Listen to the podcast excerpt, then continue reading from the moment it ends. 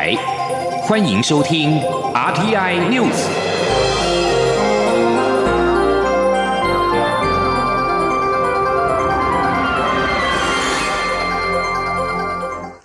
听众朋友您好，欢迎收听这节央广主播台提供给您的 RT News，我是张顺祥。外交部表示，巴拉圭国会暨参议院议长欧斐拉一行七人受中华民国政府的邀请，二十七到三十号访问台湾，将觐见蔡英文总统，并参访台中的花卉博览会。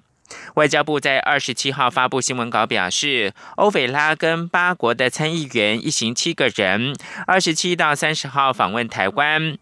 团员包括了参议院的外交委员会，以及台巴友好协会主席博贵都参议员、阿普利参议员。巴哈克参议员以及圣塔克鲁斯参议员等等，外交部表示，欧斐拉将觐见蔡总统，并接受立法院长苏家全院长、外交部长吴钊燮的款宴。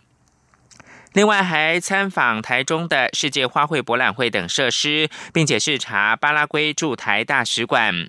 外交部指出，欧菲拉曾经担任八国社会行动部长，已经连任三届的参议员，现在是八国立法权最高的首长，在八国政界具有相当影响力，地位重要。此行是其第二次访问台湾。而同样是来自外交部的消息，海地、巴拉圭、史瓦蒂尼等三个友邦在世界卫生组织 （WHO） 执委会中替台湾仗义直言。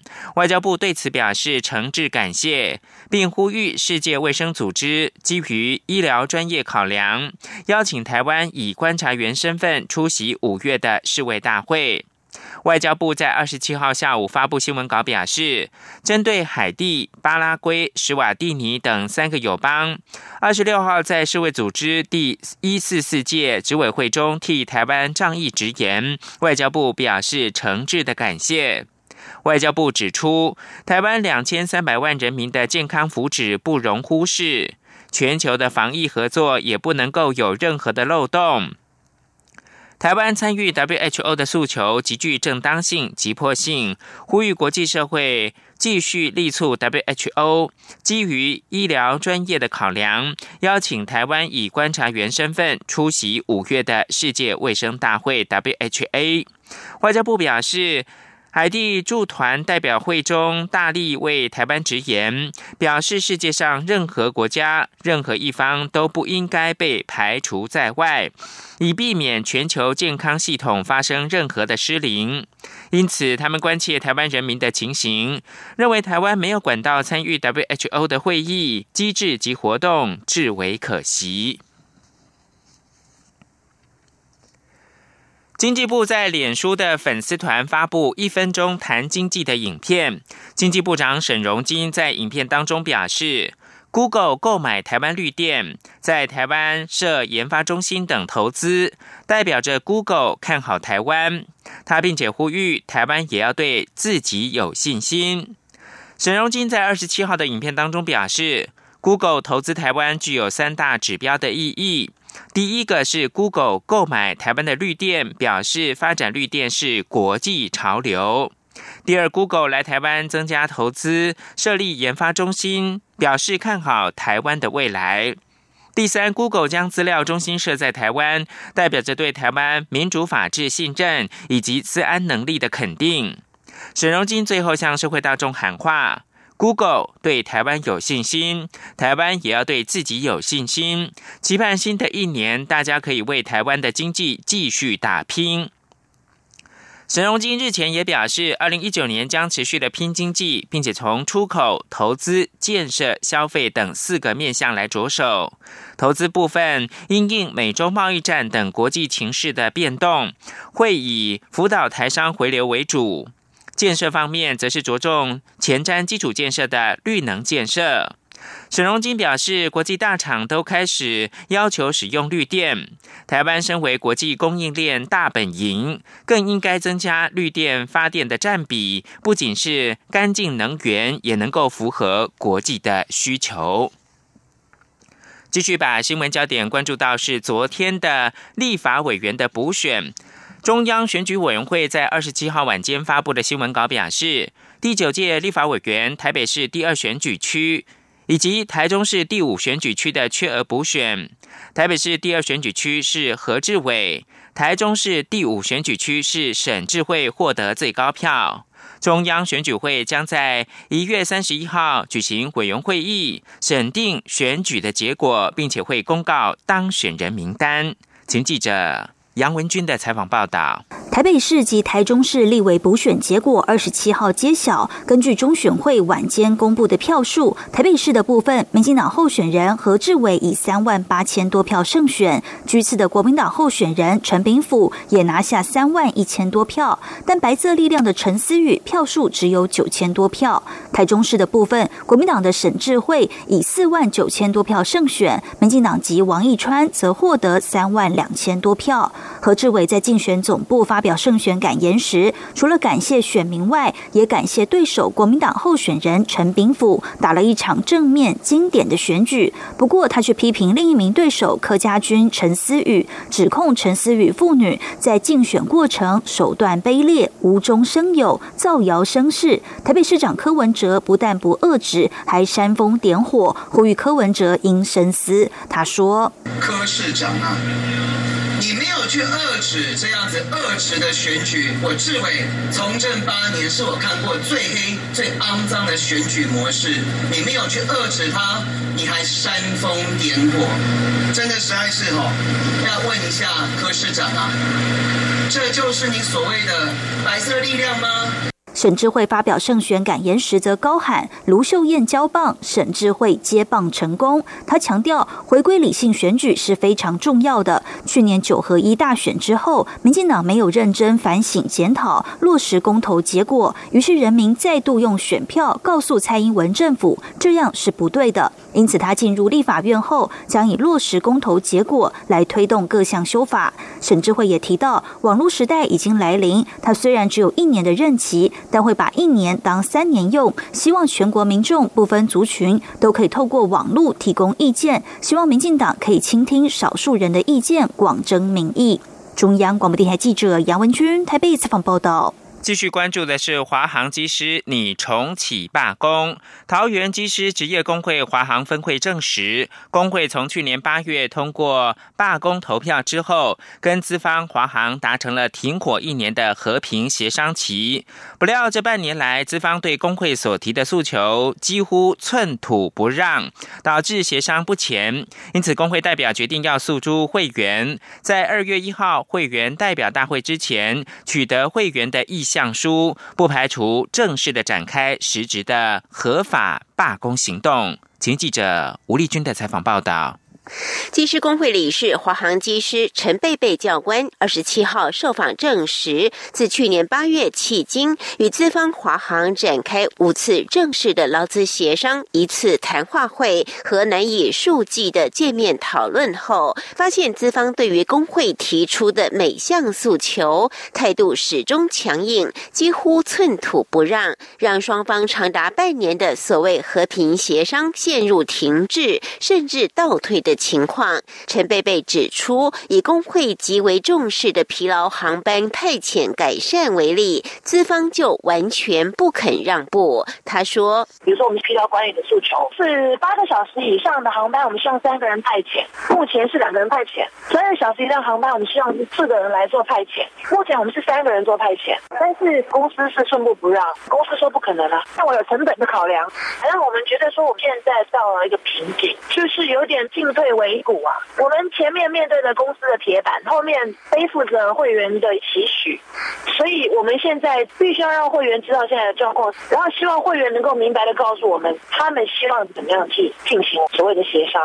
目前工会已向九百多名华航分会机师会员发出意向调查书，并且已有过半数会员填写，其中八成以上都主张重启争议行动规划。工会也将具此作为二月一号会员代表大会拍板下一步行动的依据，而且不排除正式展开实质的合法罢工行动。中央广播电台记者吴丽君在台北采访报道。华航则强调，一切作为都符合民航法规，甚至优于民航法规。更何况一年的协商期还没有到，呼吁工会要保持理性，持续协商。吴丽君的报道。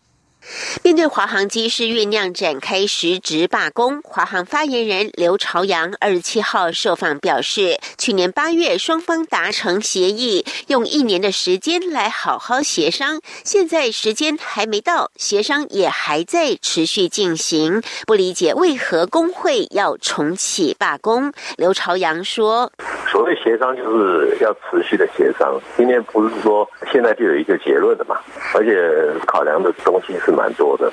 而针对工会具体指出不满资方不愿改善疲劳管理的问题，刘朝阳也以华航一切作为都符合民航法规，甚至优于民航法规来回应。他说：“因为这个跟民航法规也有关。”在符合法规的情况之下，我们当然是希望能够让大家不要这么疲劳。其实我们一直都是遵守的法规，有些地方还会优于法规。随后，华航也发出书面声明，对机师工会给予协商的负面评价表达遗憾，同时澄清双方对飞安奖金已有共识，只待协议公布。未来公司每年将增加新台币一亿两千万元的人事支出。至于疲劳航班议题公司也已要求工会提供特定航班进行讨论改善，同时允诺每三个月针对航班派遣进行检视。华航进一步指出，目前公司的派遣不仅优于民航局规定，其他各项措施，如国定假日出勤给予加倍工资，非待命时段临时抓飞则给奖金，并提高外站每小时津贴。凡此。成本都较竞争对手增加逾两亿元，因此华航劳动条件实已优于同业。对工会额外要求红眼航班每降落一次多给三到四千元，公司基于航空市场竞争力及经营成本考量，实在无法逐一满足工会需求。此外，华航也强调。工会部分诉求过苛，应顾及公司经营成本及其他员工权益，呼吁工会秉持互信协商，共谋劳资最大利益。中央广播电台记者吴丽君在台北采访报道。台湾不乏原住民作家，来自兰屿达悟族的夏曼兰坡安却是最特别的一个。直到现在，他仍用双手拼造板舟下海潜水抓鱼。这双手同时也将达悟海洋民族对于大海的了解，以一种完全异于陆地文学的思维翻译成为汉字，被誉为是台湾真正的海洋文学作家。记者江昭伦的专题报道。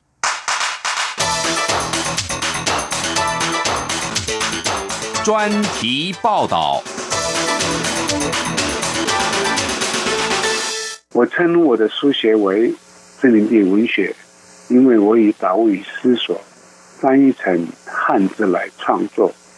同时，我的精神、我的肉体、我的知识是海洋养育的，所以我的华语文学创作，我更要称之为海洋森林岛屿文学。我说话的对象是我的民族的列祖列宗，以及我的主意。我也说给我的世界地图听。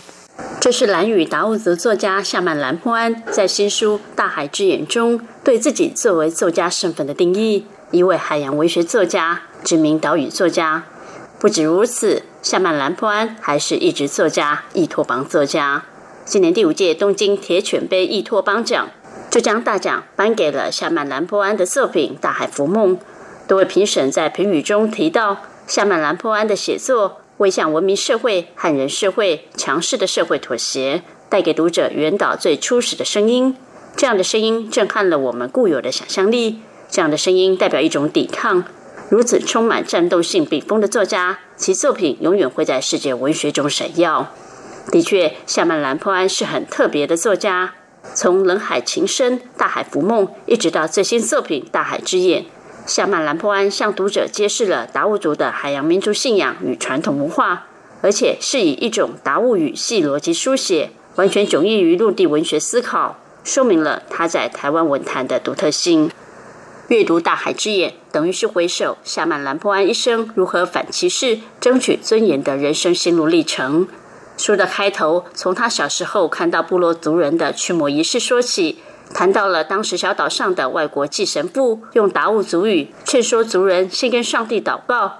当时祖父辈们则用发自岛屿本性的达悟语气大声回应：“别干预我们固有的祭奠，你们是何许人物？”就是这样蔑视外来殖民者的态度，启蒙了夏曼兰坡安的小岛民族意识。在排队的时候，那个祭神父就，因为我祖父最晚一点来，他说，他就他的达悟的也太顺利了，他讲的太太好。他说，我们先跟上帝祈祷，你们才去海边。可是我的祖父说：“哦，你是什么人啊？闪一边。”他认识的人哈，不是白人。他是认识这个岛屿原来就存在的一种传统信仰，就是我们的价值观。所以外来的殖民一来的时候，他们这一辈的人是拒绝的。虽然是拒绝，可是太多太多，我们是被宰制的。然而那那一个空间，就是说我祖父对那个神父说：“您是什么人？”他用我的语言，而那个语言确实是一直存在我的心里面，所以我祖父怎么那么结实，怎么敢这样对生活？这个就是决定了我一生。而我这一生呢，也是被他们决定，就是说只有会造船抓鱼才是人，才是男人。从一九六七年到一九九七年，我们认识了三五六登陆艇军舰，三五六真的是勇猛的铁壳船。它让我们大开眼界，他的到来，我们的岛屿变成国家的土地，我们的民族变成三地三宝。我念大学的身份后来变成边疆民族。他的到来带来了汉族历史上对少数民族不灭的暴力，阻断我们海洋民族对他者的友善。夏曼兰破安回忆。当一九六七年殖民政府的三五六登陆艇军舰开始出现在蓝屿时，为这个小岛带来了天翻地覆的改变。当然，也包含了漠视少数民族正义的国家暴力。夏曼兰破安说，军舰送来了犯人、军人、老师、物资，因为前所未见，让他们感受到恐慌，也让当时还是小孩子的他开始忧虑：如果继续留在岛上传承传统知识、部落生活模式。将成为学校老师口中的井底之蛙，但事实是，后来一路在华语学校念书的过程中，夏曼兰波安被迫面对完全不懂的汉人语言、价值观、知识、常识等种种歧视，让他感到相当痛苦。但即便痛苦，夏曼兰波安仍持续抵抗来自国民政府的驯化，拒绝了因为原住民身份加分保送师范大学的机会，坚持参加大学联考，却足足考了四次。直到一九八零年，才终于考上丹江大学法文系。过程中，为了赚取补习费与生活费，夏曼兰坡安四处打苦工，尝尽被汉人剥削与歧视的滋味。在台湾西部城市的日子里，夏曼兰坡安曾经迷惘，也曾兴起后悔念头。他总是自嘲自己一生不断找很苦的东西吃，拒绝低名，拒绝模范生，拒绝保送。有时会想。如果当初接受保送，或许自己的人生就是一条康庄大道了。但纵使有这样的念头，夏曼兰坡安始终拒绝被施舍。在这么辛苦的人生岁月里，当夏曼兰坡安心灰意冷时，他回到蓝屿，重新学习潜水、下海抓鱼、造拼板舟，让海洋修复他的挫折与伤感，也从原始简易的生活中重新找回自己的尊严。回家，海洋给我一个自信心，孩子，你你起来吧。我开始会抓鱼，自信来了。这个就是寻寻寻找岛屿的尊严。从来，只有从自己的民族的文化，只有从原始的生产的这种简易的生活过程中，哦，你才找得到自己的尊严。是阳光，翅膀打开了世界之窗；是阳光，翅膀环绕着地球飞翔。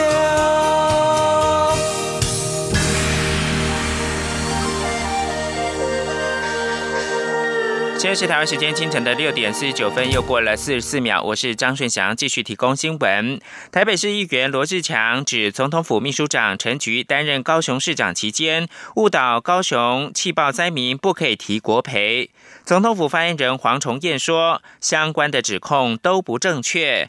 罗志强与其做不实的指控，不如加快了解市政。中国时报报道，罗志强指陈菊担任高雄市长期间，处理高雄气爆时善款的钱，请律师来洗灾民的脑，让灾民误以为接受代位求偿就不可以提国赔。黄崇彦二十七号对此表示，相关的指控都不是正确的讯息。相较于多年前发生在新北市的八仙城爆，同样面对旷日费时的诉讼程序，气爆之后由当时的高雄市府所执行的代位求偿计划，让受灾民众不仅可以在最短时间内拿到善款慰助金，也可以及早拿到来自于代位求偿的法律赔偿金，得到紧速重整家园。到目前为止，高雄市政府的这个做法仍然是台湾重大灾害当中最快能够获得法律上损害补偿的方式。第二十九届韩式三十吃饱爱心尾牙活动在全台湾十六处登场，请记者杨文军的报道。由创世仁安华山基金会策略联盟举办的韩式三十吃饱爱心尾牙活动，二十七号在全台十六处同步举行，邀请四万多名韩式街友、单亲家庭及独居长辈欢聚饱餐一顿，享受过年气氛。副总统陈建仁、前总统马英九都应邀出席台北场的活动。陈建仁致辞时指出，照顾弱势团体是政府责无旁贷的工作。蔡英文总统上任就推动社会安全。网包括长照二点零、托育计划等。去年六月更推动儿童少年未来教育发展账户，为下一代存第一桶金。目前有七千三百多人参与，政府提拨款和利息累计已达新台币一亿八千万元，希望可以终结贫穷。陈建仁说：“现在已经存下了一亿八千万，让我们的下一代能够接受高等的教育，终结贫穷，让我们这一个。”恶性的贫穷世代循环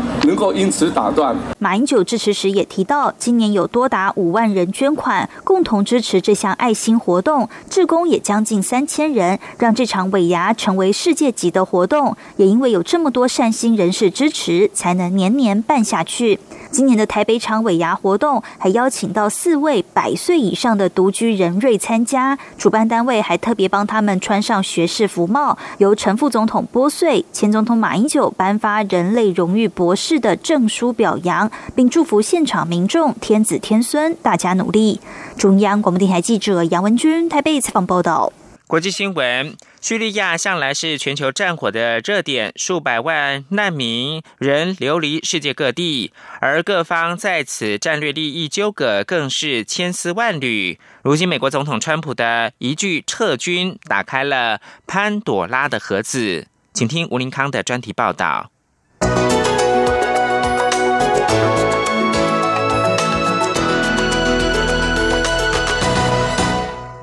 川普是在去年十二月十九号意外宣布将自饱受战火蹂躏的叙利亚撤军，但牵一发动全身的复杂局势，深不见底的暗潮环伺，让这位在商言商的政治素人总统谈起撤军，从开始的一撸到底变成了现实绑约。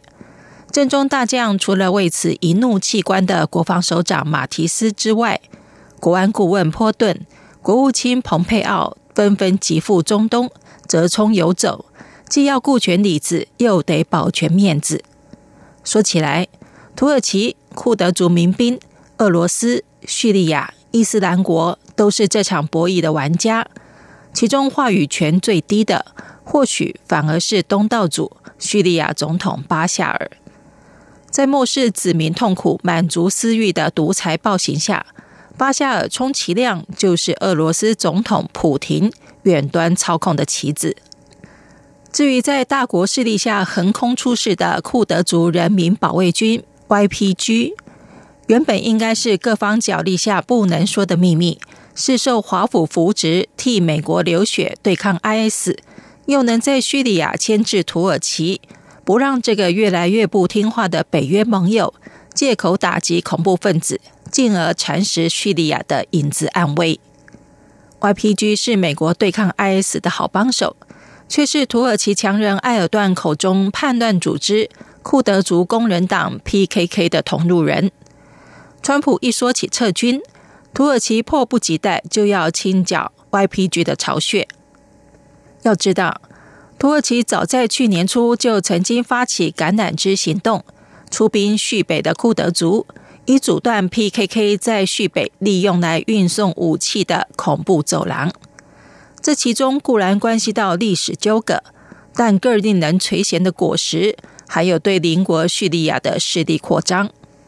但是暗棋要好用，就是不能见光。YPG 关系到复杂的库德族议题。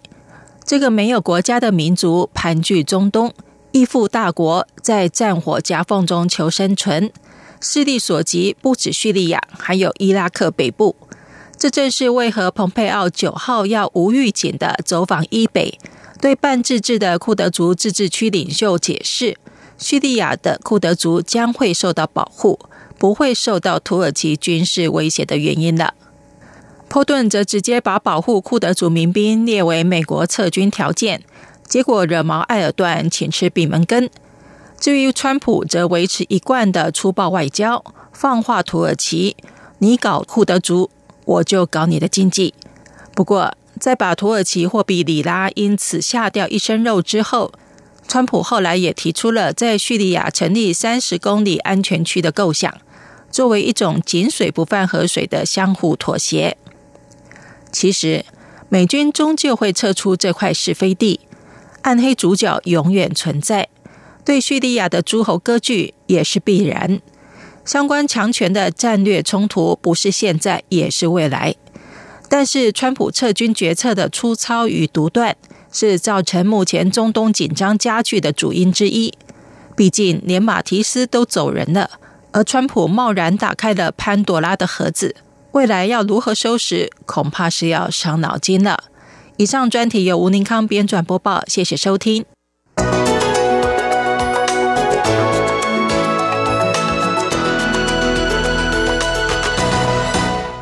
纽约时报报道，过去一年，美国秘密的敦促各国以防堵中国华为技术公司跟其他中企参与各地的五 G 网络部署计划，而且美国正起草行政命令，禁止国内企业使用中国设备。美国政府警告各个盟邦，未来六个月至关重要。因为各国正开始为新的五 G 手机网络标售无线电频谱，并决定要签下数十亿美元合约，以建立基础交换的系统。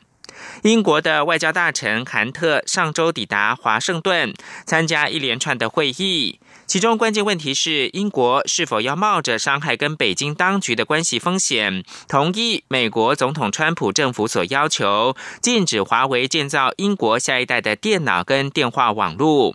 英国不是唯一感受到压力的美国盟邦，波兰政府官员也面临到美国施压，希望能够禁止华为打造国内五 G 网络。川普政府官员表示，美军未来是否部署当地，可能取决于波兰当局的决定。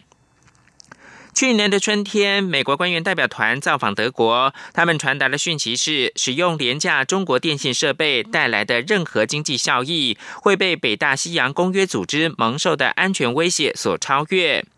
数个月来，白宫也一直在起草一份行政命令，预计未来几周内能够有效禁止美国企业在关键电信网络上面使用来自中国的设备。最后提供给您是美国国家安全顾问波顿二十七号警告：假设美国外交人员或委内瑞拉反对派领袖瓜伊多在寻求罢黜美国总统马杜洛的过程遭受到威胁或恐吓，届时将会有重大的回应。波顿的警告没有提到特定组织或个人，但他的另一则贴文写道：“古巴对于马杜罗安全及准军事部署的支持跟控制是众所周知的。”以上新闻由张顺祥编辑播报。